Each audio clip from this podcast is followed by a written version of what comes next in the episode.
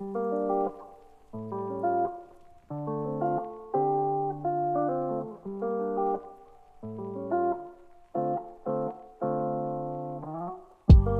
うしようかな。じゃあ、翔ちゃんさんのこう好きな音楽の話と、こうなんかバージャさんの好きな音楽の話、ちょっと聞かせていただこうかなってまあ思いますけれども、はい。ちょっとまあ、いつもとちょっと経路が違って、こう、まあ、しょ翔ちゃんさんはこうどういった音楽がこう好きというか、ちょっと教えていただけたらなと思いますけど、どうですかね？そうですね。私も中村さんと一緒でグローブはもちろん大好きなんですけど、はい、うん。あの好きな音楽というかこれ人によって分かれると思うんですけど歌詞が好きっていうのと、曲歌詞はあんまり興味がない曲のを中心で聴いてるっていう人に分かれると思うんですけど、うんうんうん私割と歌詞重視なんですあよ。私もです。結構私もです。あはいよかった分かっていただけて、うんで歌詞が良くないとあんまりこう刺さらないっていううのがんあってですね。じゃあなんか無人島にこう3つぐらいしかアーティスト持ってけないって言ったら J−POP だったら、うんえーグローブと、うんえーグローブ椎名林檎、うんえーあと一人どうしようなグローブ椎名林檎。あのヒップホップ入れときたいんですけどいかんせん古いのであのキック・ザ・カンクルーか決名しかで今悩んでます。ちょっとここで一個聞きたいのがまあ、私もグローブがすごい大好きだから聞きますけどこうグローブでその、つまりこうか歌詞が刺さる曲みたいなのを教えていただけたらいいなと思いますけど、どうですかね？グローブで歌詞が刺さる曲ですね。じゃあ。じ。ゃあ経験が邪魔するんじゃないの？経験ね、経験が邪魔をするっていうのは本当にあのもうテーマだよね人生の。うん。人生のそう経経験が邪魔。経験が。そう。私初めて買った CD フェイスだったんですよ。いやフェイスいいな。そう。バス停でおしゃべりしてる学生。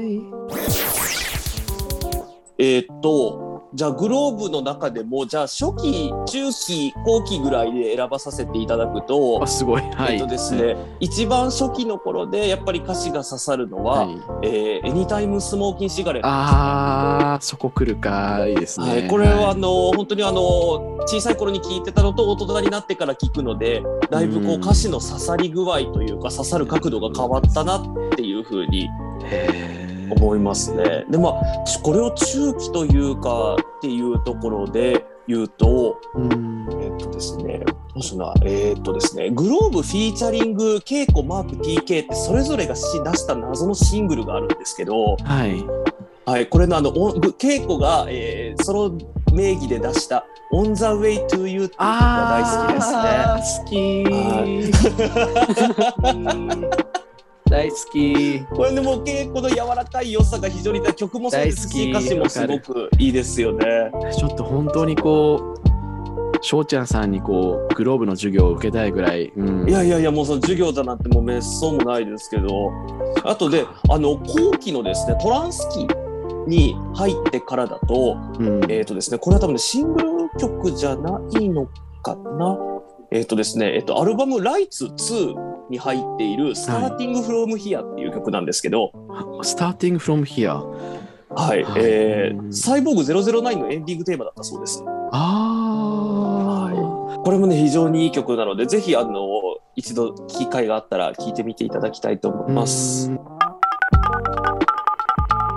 うんさっきね私たちのラジオの方で中村さんが稽古のその陰の陰陽で言うと陽の曲が好きっていうふうにおっしゃってたんですけど、はいグローブってそのシングル曲とかだと割とこう陽のイメージが強いのかなって思うんですけど、はい。なんか実はこうグローブのそのよ陰の部分っていうのも、あの聞けば聞くほどこうあーなんかグッとくるなってこのちょっと気だるい感じだったりとかっていうのはいい曲もうんねありますよね。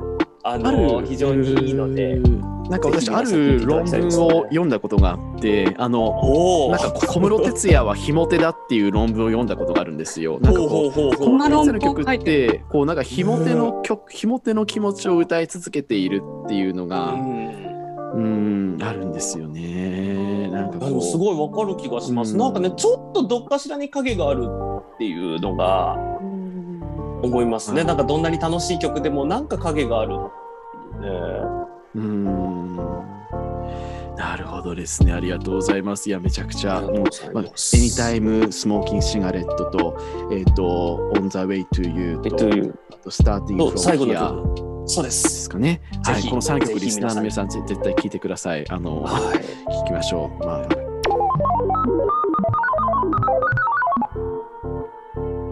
ちなみにバジャさんはどうでしょう？こう好きな音楽とかこう好きな私ねそんなあのね熱く語れないんですけど幼稚園の頃からジャニオタだったので。はい、まあ、幼幼稚園の頃からってもう中学まではジャニーズ。ーそうなんです。あの幼稚あすいません。今マイクを倒しました。あのちょっと興奮して。幼稚園のバッグってあるじゃないですか。斜め掛けのなんか黄色いバッグみたいな、ありますね。あれにあの缶バッジをつけて登園してました。んで、生粋のジャニオかタなんわですけど。いい、かわいい。はい、なので幼稚園小学校中学はまあジャニーズでで中学くらいからまああゆとかスピードとか宇多田ヒカルとか、うん。まあ、グローブももちろん、まあ、うん。小室ファミリーももちろんもうあの頃はねもう別にファンじゃなくてもみんな知ってるみたいなところありましたから、うん。まあ一通りそういう j p o p を聴いてうん。で高校時代ゆずが好きだったんですよ。うん。それ以降全く音楽を聴かない時代になりまして。ででもねちょっとねなんか英語の勉強とか言って私本当勉強するのは嫌いだったのではい。英語の勉強はブリトニーとかはい。ビヨンセとか、うん。まあ、そういうのを聞くことで勉強したということにしてました。はい、全くなんで勉強にならないんですけどあの、まあ、そんな感じで20代はね全然聞いてないんですよね音楽。えー。で今は k p o p うん。を聞いてるんですけどさっきあのお二人が話されてたような歌詞とは全く真逆でもう歌詞なんてわかんないですから韓国語なので。うん。ただただ音楽。あの特に調べることもないっていう、ね。そう特に調べることもなくっていう感じですね。なるほど。結構幅広いですね。そのなんかああいうまあジャニーズああいう宇多田ヒカル、洋楽韓国とこう幅広あ確くですよね。幅広いですよね。ああの私専門はクラシック音楽なのでうん。一応クラシック音楽を、まあ、子供の頃からベースではありましたけど。なるほどですね。もうあゆ尻尾つけて行ってましたもん私も小学校。やっぱり、うん。うん、あのあゆのあゆ全盛期は尻尾つけて学校行ってたしあゆのツアー T シャツで小学校行ってたわ。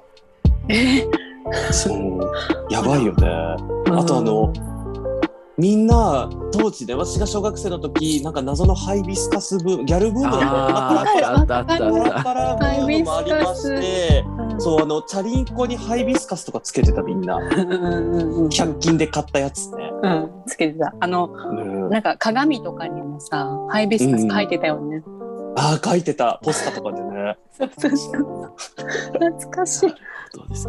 ちょっとその戻っちゃいますけどそうなんかいろんなさいね余計な話を。こうは幅広くこう聞いてきた中でこうバチャさんってのは、えっ、とどうでしょう。この一番こう人生において人生においてでいいかこうこの曲がベストだなっていうのはなんかこうあったらぜひ教えていただけるなと思うんですけどなんかこそれがねないんですよね。うあないんだ。あのあのね私のね悪いとこなんですけど全部忘れちゃうんですよ。で、えー。聞けば思い出してあこれ好きとか泣いたりしかも泣いたりするの。なんだけどこうやって聞かれると全然出てこなくて、はい。あなんかねやっぱここも自意識がこじらせてるというかおかしいところなんですけどオリンピックとかでもこう全然興味がない種目なのに見てたまたま金メダルとかたまたま勝つともうすごい感情移入しすぎて泣いちゃうみたいな、なんかそういう人なので。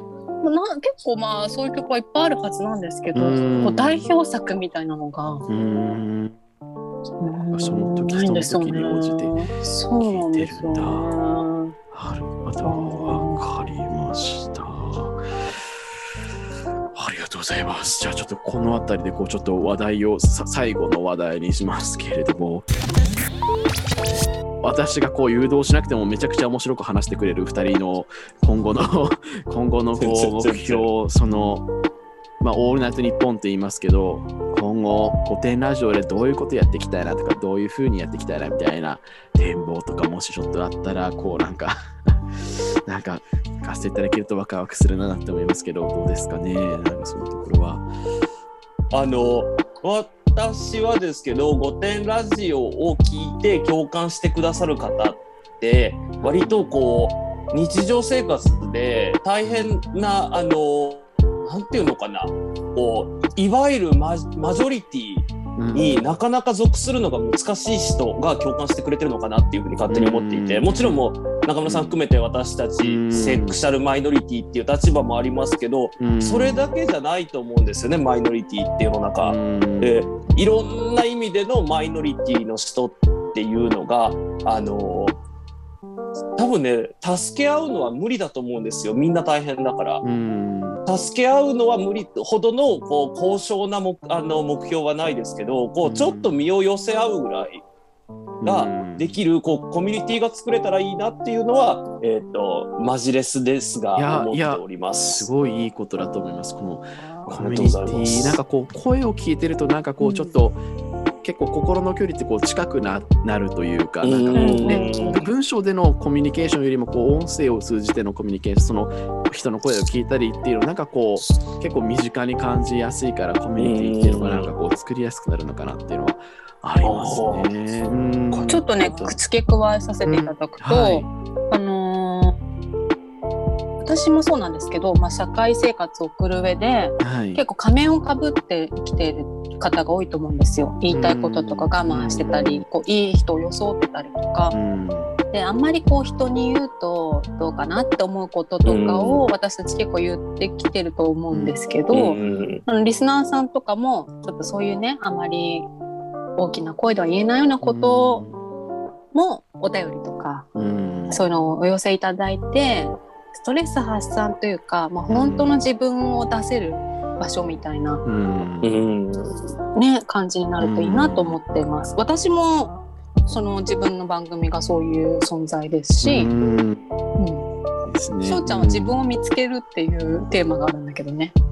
そうあのこれそうなんか自分多分ね中村さんも分かってもらえるかなとは思うんですけどあるところは。あのーゲイであることを隠さざるを得ない何十年20年ぐらい送ってきてるじゃないですか。社会人になったとしてもそうでしたね。そうですよね。なのであの自分の気持ちを隠し慣れちゃっててどれが本当の気持ちなのかももう分かんないっていう時ってあると思うんですよ。そうでした。でそういう話をしてた時にでもそれってもしかしてゲイだけじゃないのかなっていうね女性は女性でこう女性としての在り方を求められ続けて、うん、あ女性だからこうしなきゃいけないよね。女性だからここれはやっちゃダメとかこれはやった方がいいとかっていうことばっかり考えてると本当に自分がやりたいことって何だろうとか。うん。なんかそういうのが分かんなくなってたりとかってする人が多いと思うので、私もこうラジオだとかねノートだとかでこういろんなこと発信する中であれ？これ本心かな？これまた何か作っちゃってるかなとか社会に求められてる自分を演じてるかなとかそういうのをこう自分でちゃんと振り返りながら発信していくっていうのがねバジャさんちょっとテーマだったりしますね。ねセラピーだからね。セラピーだから、ね、いやなんかこうなんかめっちゃいい話っていうかちょっと。ごめんなさい。なんかねちょっとこういやいいですいいです。いやいいです。いやいいです。そうそういう部分がそういう部分がその聞き手を引き引き込む要因だと思うからそういうところはい。いと思います。いいと思います。いいこと言ってくださる。えー、これで私たちの番組聞いてがっかりする方もいるかもしれないけど。なんかあんななこと言ってたのになんだこれって。延々とスタバのこと叩いてるじゃねえかっていうね。あね、憧れですよね。代官山に関してもね、ね、そう本当は代官山に住んでさスタバのね、う。ん、テラス席で MacBook 叩きたかったんだよね。そう。私たちも、ね、でもそう代官山に住むほどの財力もなければ、スタバのスタバで MacBook を叩いてやれる仕事もないっていうね。そうなのそうなの。そう、うん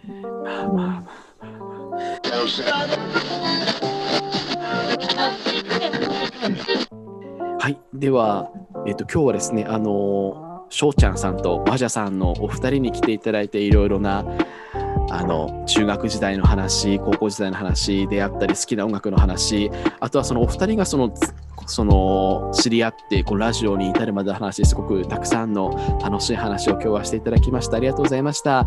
はい。ありがとうございました。ありがとうございました。であの御殿ラジオさんの方でも私が出ているコラボ会があの後であの配信されると思いますのでそちらの方もぜひ聞いてみてください。はい。今日はあのしょうちゃんさんと、えー、バザバジャさんに来ていただきまして今日はありがとうございました。ありがとうございました。ありがとうございました。失礼します